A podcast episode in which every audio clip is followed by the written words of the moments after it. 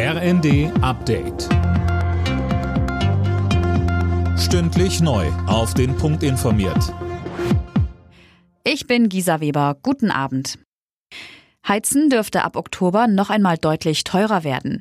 Das Bundeskabinett hat sich auf die bereits angekündigte Gasumlage geeinigt.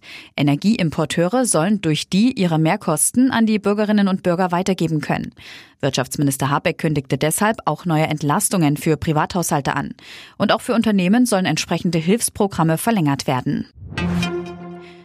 Der Großbrand im Berliner Grunewald hält die Feuerwehr auf Trab. Am Nachmittag haben die Löscharbeiten begonnen, Wasserwerfer sind im Einsatz. Das Ganze gestaltet sich allerdings schwierig, denn das Feuer ist durch Explosionen auf einem Sprengplatz der Polizei ausgelöst worden und dort lagert noch immer jede Menge Munition.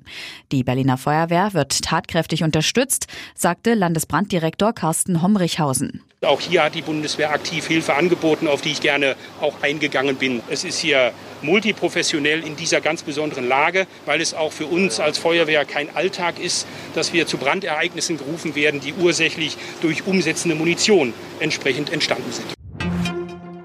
Schon fast 200 Menschen sind dieses Jahr in deutschen Gewässern ertrunken, so die Zwischenbilanz der deutschen Lebensrettungsgesellschaft.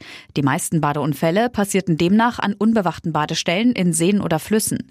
DLRG-Präsidentin Ute Vogt sagte. Wir bekommen täglich Meldungen von unseren Rettungsschwimmerinnen und Rettungsschwimmer über gerettete Personen. Häufig sind es auch Kinder und Jugendliche. Und ich denke, das wird weiter so anhalten. Der Sommer ist heiß, viele Menschen sind im Wasser. Und durch die Corona-Zeit fehlt es einigen noch an der entsprechenden Übung. Ein russisches Gericht hat die US-Basketballerin Britney Griner wegen Drogenschmuggels zu neun Jahren Gefängnis verurteilt. Die 31-Jährige war im Februar am Moskauer Flughafen verhaftet worden, weil sie eine kleine Menge Cannabisöl im Gepäck hatte. US-Präsident Biden bezeichnete das Urteil als inakzeptabel. Alle Nachrichten auf rnd.de